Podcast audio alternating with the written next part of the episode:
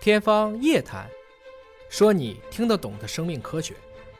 天方夜谭，说你听得懂生命科学。各位好，我是向飞，为您请到的是华大集团的 CEO 尹烨老师。尹老师好，向飞同学好。我们今天还是跟新冠病毒相关的一些话题啊。呃，其实很多朋友在讨论疫苗打不打的过程当中，他还是对一些新的、陌生的疫苗对持怀疑态度。是，但你看啊，已经是打了很多年的一个叫做麻疹、腮腺炎和风疹疫苗，哎叫 MMR，是啊这个打了很多年了。马赛风啊这打了很多三连苗啊，包括小时候打什么百百破，哎，对白吧？喉、百日咳、破伤风、百百破，没错这这也是另外一个三连苗。这些技术都从问世到现在一百年了。非常成熟啊，而且都是很小的孩子就在打。那么现在全球已经有数亿人都已经打过这个疫苗，可能不止，不呃止这应该是几乎百分之六七十以上的，也就是嗯几十亿人都是打过的、啊。那么现在美国有一项研究，针对的是一个回溯的调查研究，哎对它是在对俄亥俄州七万多名的人群，它的健康追溯啊，那么它跟新冠病毒感染者之间到底有什么样的关系？嗯对，来追溯他小时候有没有打过这个疫苗。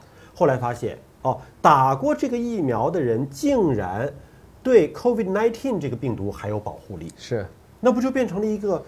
连带保护关系了，呃对吧？是是啊，请尹老师分析这个文章。其实病毒之间很多我们现在讨论的有很多是不一样，但好多东西也一样。嗯，比如说流感病毒和新冠病毒基因组大小确实不一样，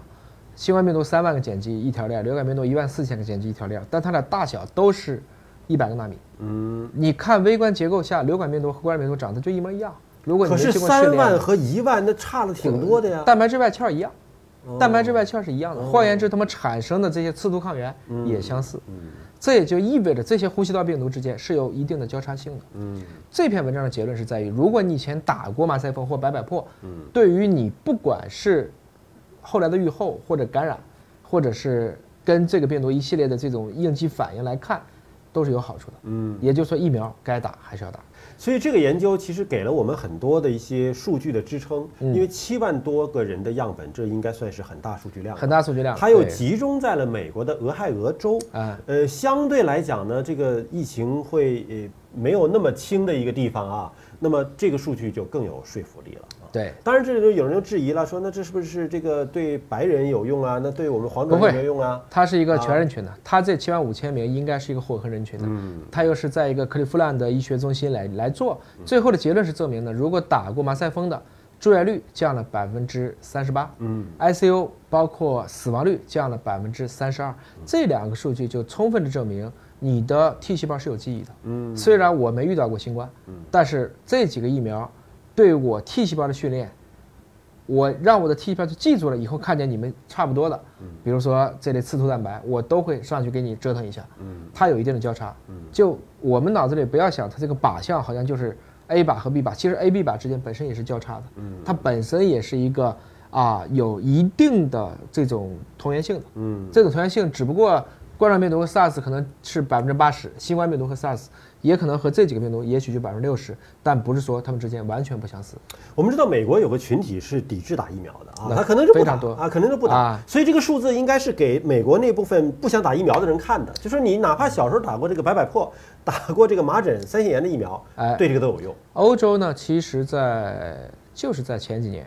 意大利、法国闹过一把集体不打这个麻疹，嗯，麻疹疫苗，后来发现接种率下了百分之十，然后多死了几百个孩子。嗯因为这些疾病对成人来讲几乎不致死，嗯但是在很小，特别五岁以下的时候是高度致死的。这也是今天的非洲人为什么他的人均续寿命拉不上来，就是因为他五岁以下，包括围产期死亡率太高了。所以这是一个个体和群体的问题啊，因为确实有个别人可能会有打过疫苗之后，你不知道是不是关联的偶关系啊发，偶发性的偶偶和死亡啊对这样的都是它不都是有的，就但不一定是关联，但比例很低。对，哎，但是百可分之能几，但是可能出现这一个，哇，这个媒体的炒作呀，或者报道啊，就你看，你看，这是疫苗的问题。但是像您说的那个，可能它持续一段时间不打，整体这个期间的孩子的死亡率的上升，对那是需要时间来验证的。是它就不是像出现这一例偶发事件的这种新闻爆炸性，那么漫长的时间去稀释了这个几百个人的去世。可能反倒老百姓都不关注了对，啊，或者这个新闻报不出来了。是这个问题啊。这个取决于呢，一方面是我们的公共卫生部门的一个导向，以及我们的这些真正能做医疗媒体，还有好多是自媒体，它的自身的素质和对一个宏观的这个大的流行病学的这几个的综合把握。所以整体来讲呢，其实对人类今天的寿命的大幅度提升，主要还是得益于公共卫生，特别是我们的比如说饮用水。就是自来水的这个体制的搭建，我们的这个排污系统，疫苗，包括在上个世纪的抗生素等等，现在又有了核酸检测，这些技术其实它更重要是防大于治，你不能把后面的东西都扔给治，因为一旦到治，且不说能不能治得好，能不能治得过来，能不能治得起，这些都会是一个很严重的问题。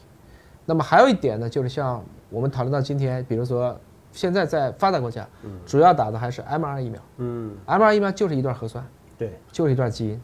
把基因包了一个指示层，大家就打去打了几十亿了。这个时候，大家似乎已经没人在讨论，哎，我打个基因在人体内会不会有问题呢？换言之，很多的技术的被认知是要通过一个又一个的血淋淋事实，大家才会逐渐的去接受并理解清楚它的利弊。疫苗该打还得打。感谢你关注今天的节目，下次节目时间我们再会。